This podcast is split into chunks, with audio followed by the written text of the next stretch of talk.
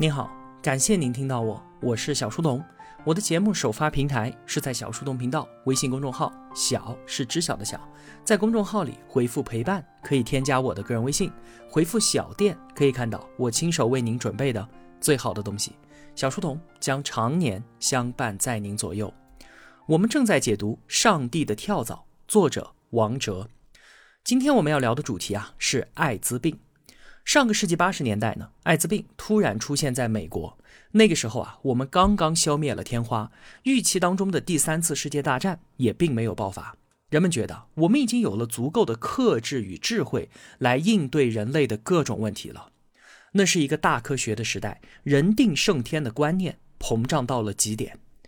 艾滋病出现之后啊，科学界先是表现出了普遍的乐观，相信我们能够很快的将其征服。不少人就断言说，在二十世纪结束之前，肯定会有有效的抗病疫苗出现的，它一定会像肝炎、像天花一样的被控制住、被消灭掉。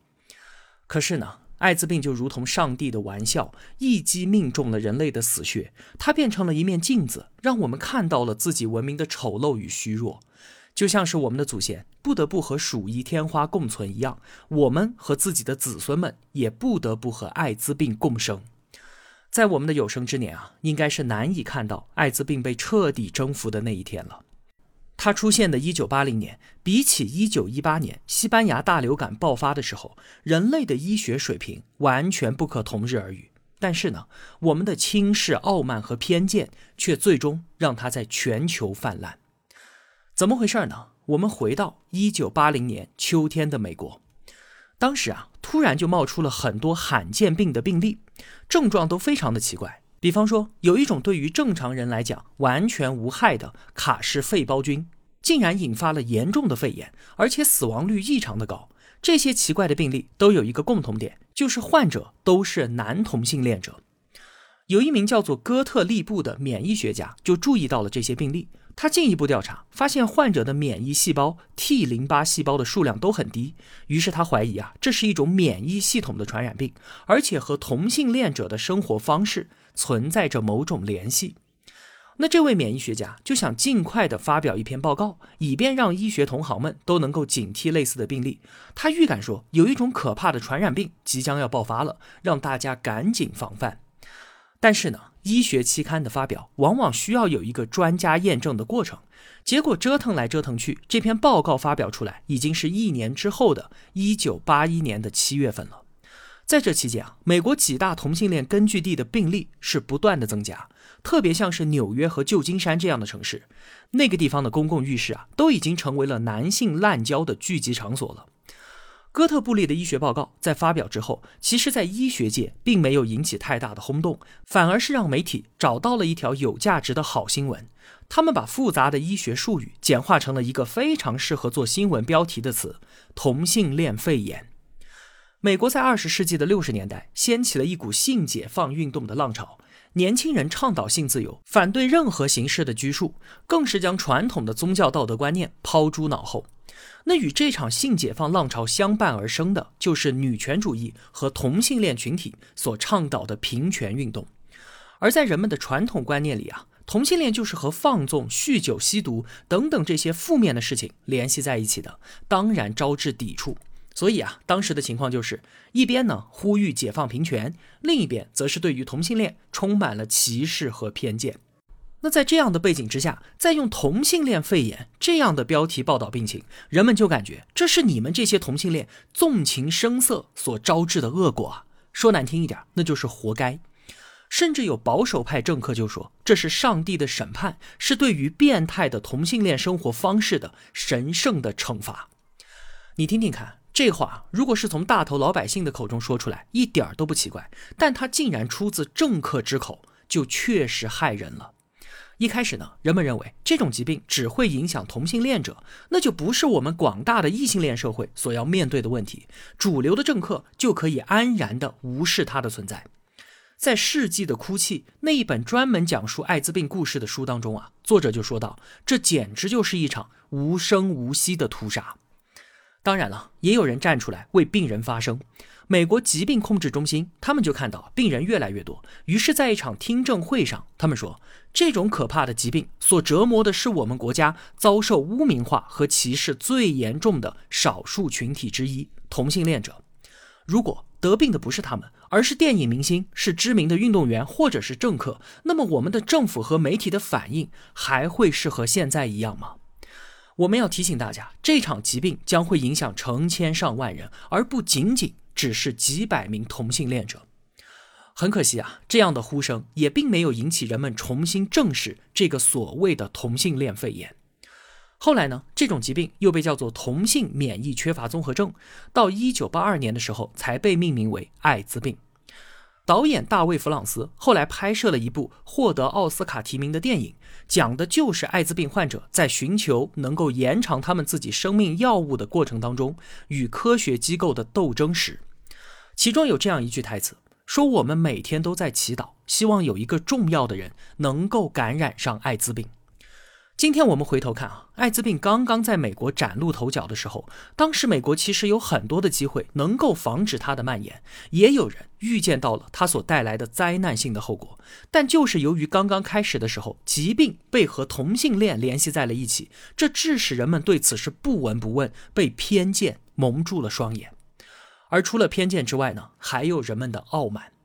当时啊，美国的同性恋群体已经成为了一支政治力量了。有不少的同性恋政客是因为同性恋群体的选票才进入了政坛，但也正因为如此，他们不愿意也不敢做出任何违背选民想法的事情。为了阻止疾病蔓延，加州大学医疗中心就邀请旧金山代表同性恋群体的政客们过来开了个会，提醒他们说，必须要赶快采取防范措施了，不然你们的选民被疾病杀光，那可只是时间问题。当医疗中心说滥交会传播疾病的时候，政客们指责这样的评头论足是一种歧视。当医疗中心提出建议说关闭同性恋的活动场所，防止疾病快速扩散的时候，政客们表示强烈的反对，因为活动场所是性解放运动的标志，是他们长期奋斗得到的胜利果实。如果关闭了场所，就相当于剥夺了他们的权利。采取行动防止艾滋病的扩散，竟然成为了一个不能轻易触碰的政治议题。毕竟啊，他们自己的选票完全都依靠同性恋群体，所以这次会议并没有达成任何的共识。政客们关心的只是怎么讨好自己的选民，而这般的傲慢也让他们错失了控制疫情最好的时机。后来啊，随着发病人数不断的增加，除了同性恋者染病，接下来是吸毒的人，再后来是血友病患者。他们因为长期需要输血而被感染，而出问题的血液当然来自那些被感染的献血者。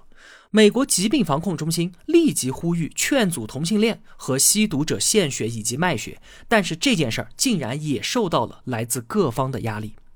人们渐渐就发现啊，原来这不是什么上帝对于同性恋的惩罚，患病的远不止他们。吸毒的人因为静脉注射共用针头会传染，美国血库被污染了，输血会传染。更糟糕的是，异性之间的性接触也会传染。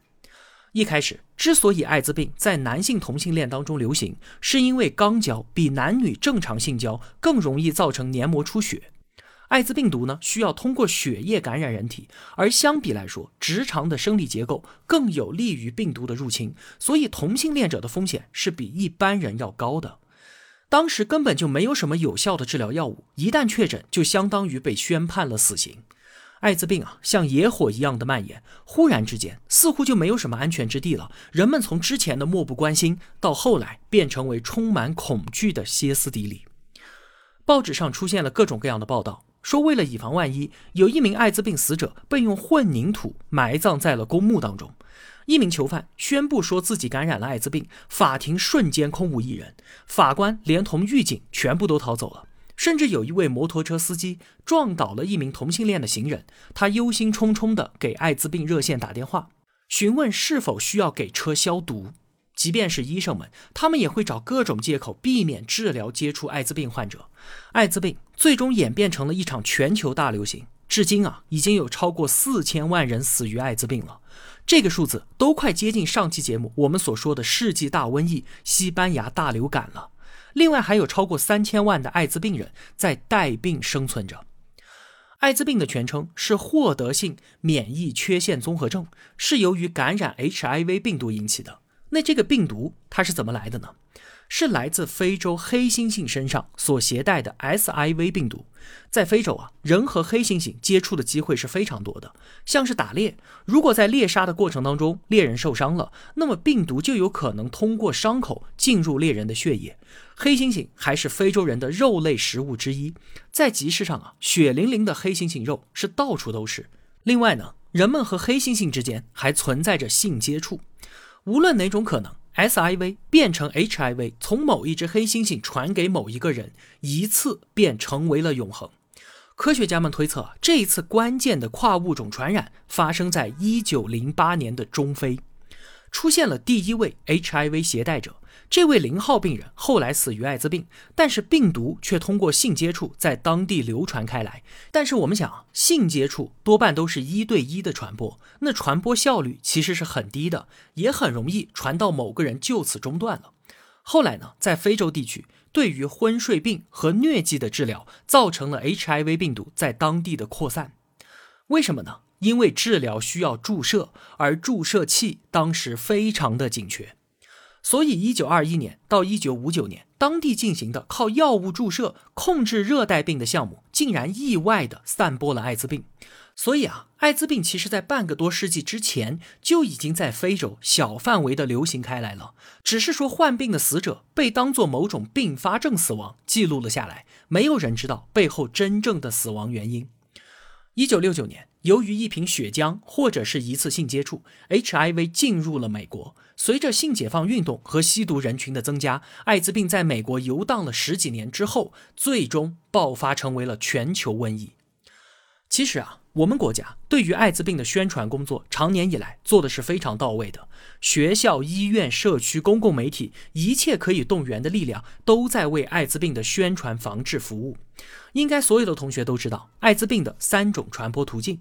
母婴、血液和性传播不共用注射器，在发生性行为的时候使用安全套，基本就可以把自己隔绝于危险之外了。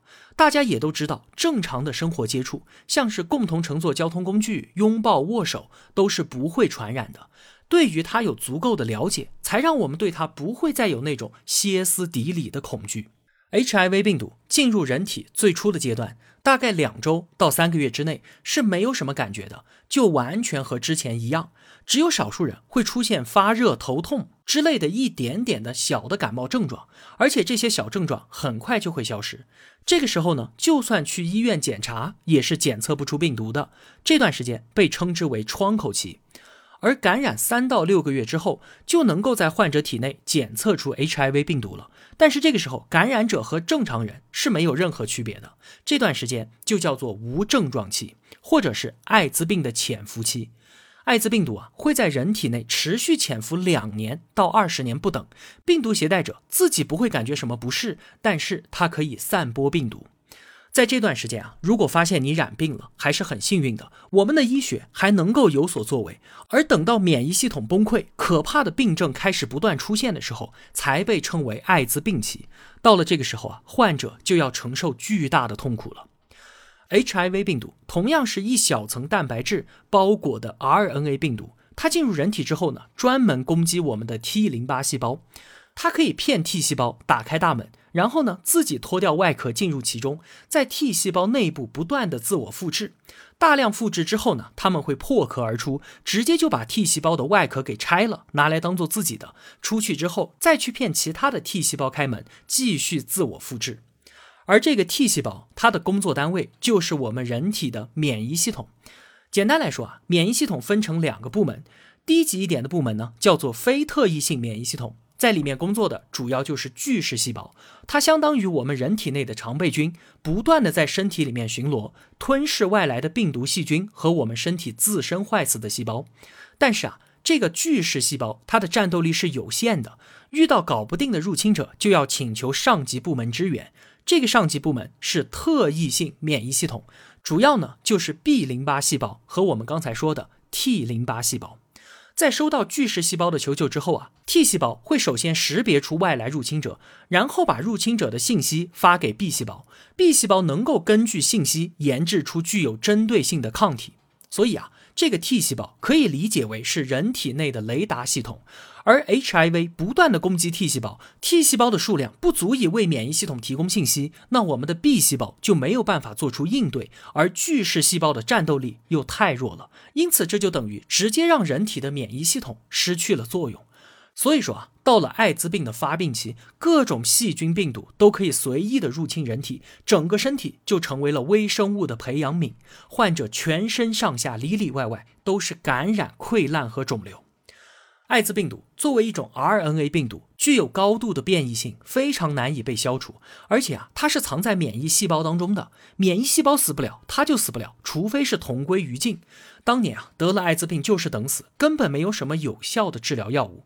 直到1996年的时候，一位美国的华裔科学家，他提出了著名的鸡尾酒疗法，就是联合运用三种以上的药物，一起作用于病毒复制过程当中的不同环节。这种疗法有非常好的效果，能够最大程度的抑制病毒的复制，可谓是艾滋病治疗史上的一个巨大的突破。到了今天啊，只要是发病早期就开始接受治疗，每天按时吃药，绝大多数的艾滋病人都可以长期的存活。控制的好的话，血液当中检测不到病毒的患者，甚至发生无保护的性行为都不会感染他人。因此啊，艾滋病如今已经变成了像是高血压、糖尿病这样的慢性病了。这真的是让无数人又重拾了希望、尊严和人生价值。但是啊，这也仅仅只是控制，离我们彻底征服、治愈艾滋病还有很长很长的路要走。长期服药、定期检查以及心理和生理上所带来的影响，都会给患者带来巨大的精神负担。而我们能够做出的最好的选择，还是时刻的保持警惕，保护好自己，不要为了一次的放纵而抱憾终生。关于讲述艾滋病的那本畅销书《世纪的哭泣》，它的作者兰迪·希尔茨就是一位艾滋病患者。他在写这本书的时候啊，就去接受了 HIV 检查，但是呢，他一直都没去拿结果，因为他担心会影响到自己的写作。而就在他交稿的那一天，他也拿到了自己 HIV 阳性的检查报告。几年之后啊，他就死于艾滋病的并发症。这本书成为了他最后的遗作。而就如同这本书的书名那样，艾滋病是世纪的哭泣，是我们一代人的眼泪。好了。今天的节目就是这样了。如果我有帮助到您，也希望您愿意帮助我。我用跨越山海的一路相伴，希望得到您用金钱的称赞。我是小书童，我在小书童频道与您不见不散。